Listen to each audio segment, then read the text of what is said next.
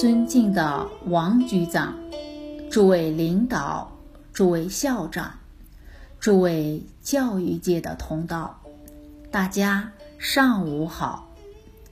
回想九年前，二零零四年，也是七月份，当时我们在海口办了第一届幸福人生讲座，为期五天，七月十三。到七月十七号，当时我们海口市教育局局长亲自来参与课程。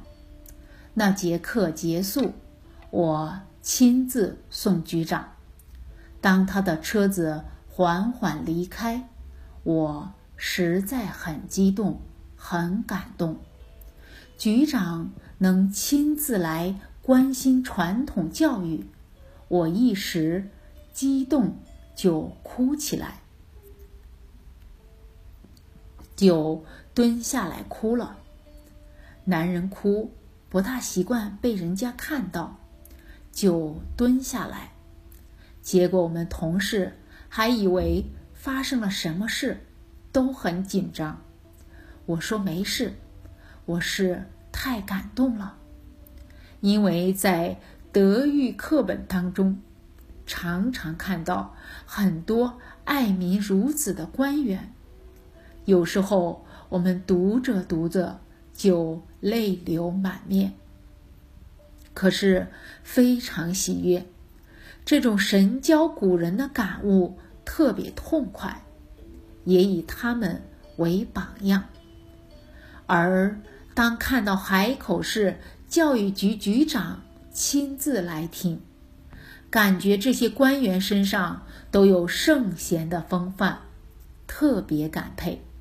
这次又有幸见到我们王宝在局长，他确实是我们教育界的榜样，确实是不辞劳苦来推展圣贤的教诲。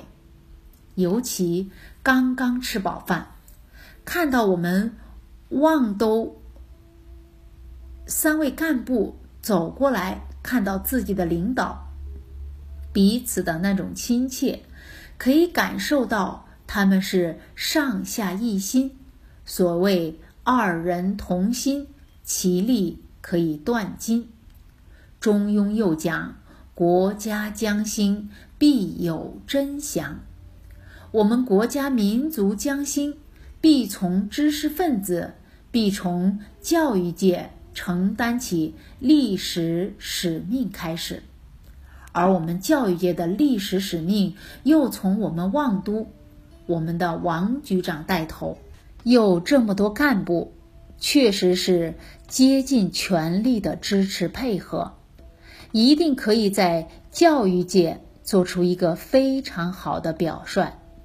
榜样的力量是无穷的，而且还有一个非常重要的做事原则，就是要集中人力、物力、财力，把一个人成熟的因缘，把它做成功。因为人力、物力、财力，假如分散了，很可能到处都有机会，最后到处。都做不成。我们这一次有幸还可以听我们王局长他们在望都推展这些实际的经验，而诸位校长、诸位教育界的同道，你们很多人教育的爱心、教育的经验、智慧、能力都很高。我想我们这个班。可谓是卧虎藏龙，所以也祈请诸位有经验的校长跟老师，我们不分彼此，都到望都来奉献我们一份力量。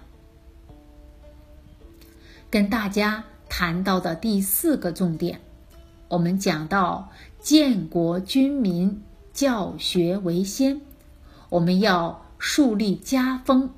班风、校风，以至于我们整个国家的国风，以至于中国人要带领世界潮流，一定要从教学下手，而这个“教”字，上所施，下所效，才叫教。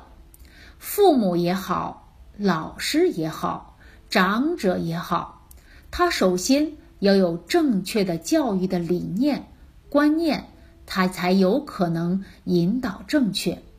我们冷静的来看，几千年来教育的目标是什么？教育建立在什么基础之上？教育的内容是哪些重点？教育所要掌握的精神又是什么？首先，教育的目标，教学者是得天下英才而教之，代表教学者是为国家培养人才，是为家庭培养人才。而我们冷静观察一个现象，值得我们醒思：每一年有这么多大学以上毕业的学生，可是企业界却说找不到人才。学校不断的培养学生交给社会，可是社会这些企业团体却觉得没有人才。那代表我们所培养的学生似乎跟社会需要的人才不是很相应。社会需要什么人才？当然需要懂得做人做事的栋梁之才。请问大家，你们有没有遇到哪一个企业界的说，我要的人才就是学历很高的人才，我要的人才就是很会考试的人才？你有遇到过这样的企业团体的负责人的，请举手。所以，我们是为孩子一生往后的家业、事业来努力，把影响他一生家业、事业最重要的做人做事的德行、态度教给他，就给他一生幸福了。所以，从古代讲。几千年来都没有变，为天下得人，这是教育之教育者的使命感。你为天下得人了，你教出一个范仲淹，利益了千千万万的人民。所以教育的目标，为天下得人，得人才，培养出人来。从学生个人来讲，是教也者，长善而救其师者也。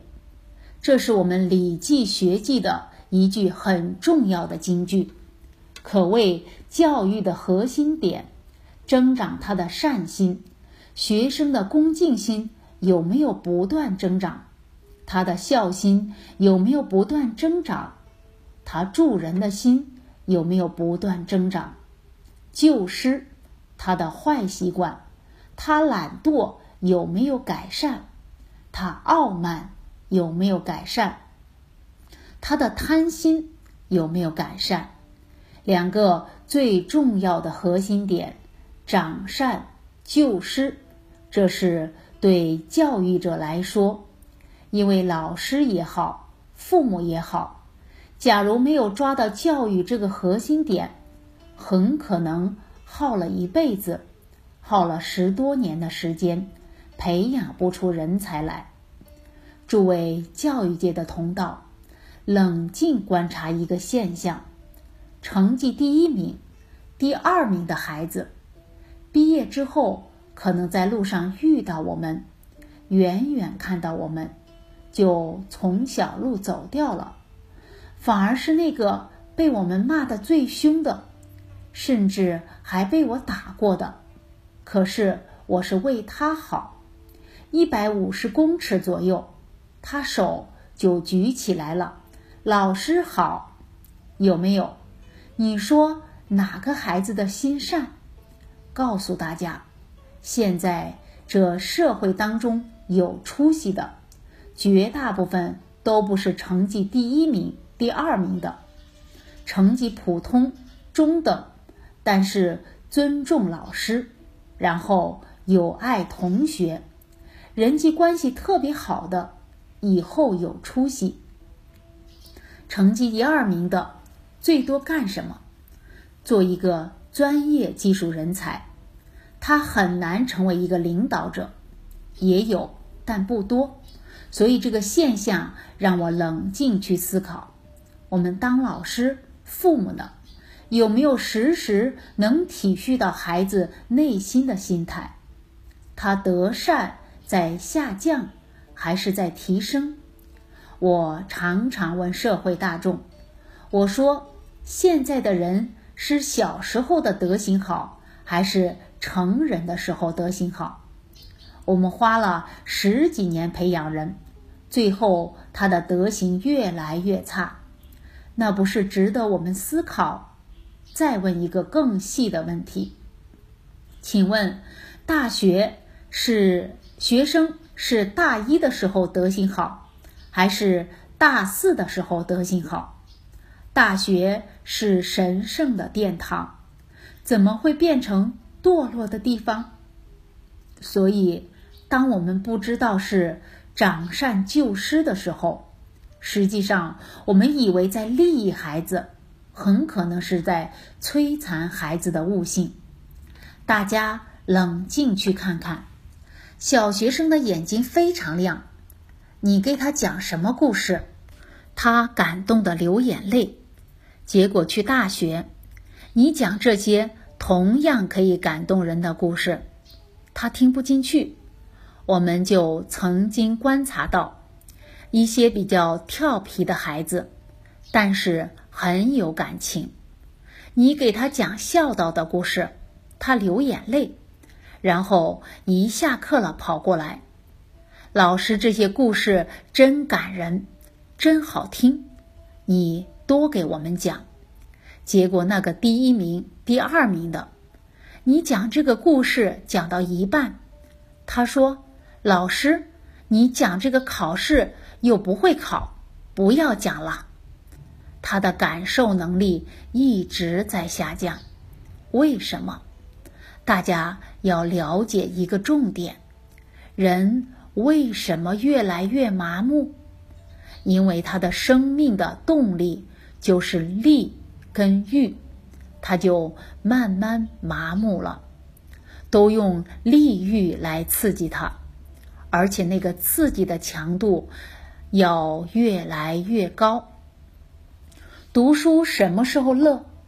边读边乐。现在的孩子读书。好像一直给他压压压，压到最后考完试了，他好像就一定要发泄一下，去跳舞，去玩乐。这样的现象其实对孩子的健康成长并不好，甚至于大家冷静看一下，高考最后一科考完，会有什么事情发生？书从三楼，从四楼就扔下来。真正有教育敏感度的人，看到的不是书掉下来，是看到什么？看到孩子学习的心提不起来。事实上，大学以至于他往后步入社会，都是他学习的黄金岁月。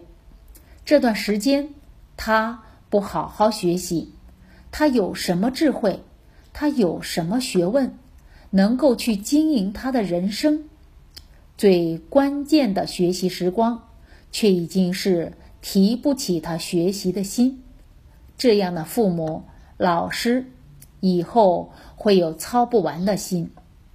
所以看到这个长善救失，给我们很多的心思。什么时候长善？什么时候救失？比方考试，考了试以后发考卷，就是最重要的长善跟救失的时候。假如这个时候老师不懂得长善救失，很可能在这种考试的氛围之下，学生的心都病了。请问大家，成绩好的学生病得重，还是成绩不好的？很难讲。每次暑假前夕，都有很多大学生跳楼自杀，这样的现象没有减少，因为我们没找到根本原因。根本原因是他的心已经偏颇很久了，没有人发现。我上一次在新加坡坐车的时候，一位女士她就跟我讲，她说我的一位邻居晚辈十九岁自杀了，她的父母说她的孩子突然自杀了。我就跟这位女士讲，这句话不符合逻辑。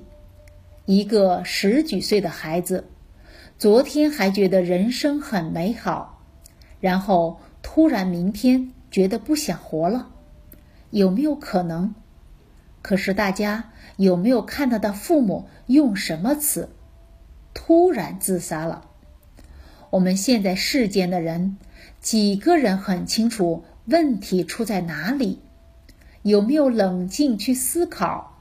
甚至于？一出现问题，第一个反应是先怪别人，先推卸责任到别人或者是环境上面，因为我们缺乏传统文化反求诸己的人生态度，而更让我们吃惊的是什么？父母跟子女本来是连心，怎么现在孩子都已经走上绝路了？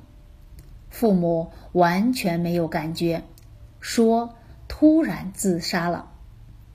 二零一一年，有一个最美的女孩，孟佩杰女同学，她在西山西读师范学院，她的养母在她八岁的时候终身瘫痪。八岁的女孩，她的母亲是她的两倍重，养母，她的两倍重。他每天帮他翻身，帮他运动，就这样十几年，我们很难想象他的日子怎么过的。而他的养母不想连累他，积累了很多的止痛剂，打算一次吃下去自杀。他马上感觉到，跪着哭：“母亲，只要你活着，就是我的心劲儿。”有妈的孩子就有家。他妈妈很感动，后来他真的很孝顺。上了大学，还带着他的母亲去大学附近租房子，感动当地的医院，帮他母亲治疗。现在他母亲。就可以都可以坐轮椅了。所以父母跟子女连心，为什么我们在整个社会现象当中，变成父母跟子女之间已经完全不知道对方的心了？那到底父母在乎什么？他考试几分？他的钢琴学到哪儿了？有没有给我丢脸？当我们所在乎的都是这些名利的东西，当然，慢慢内心就会麻木了。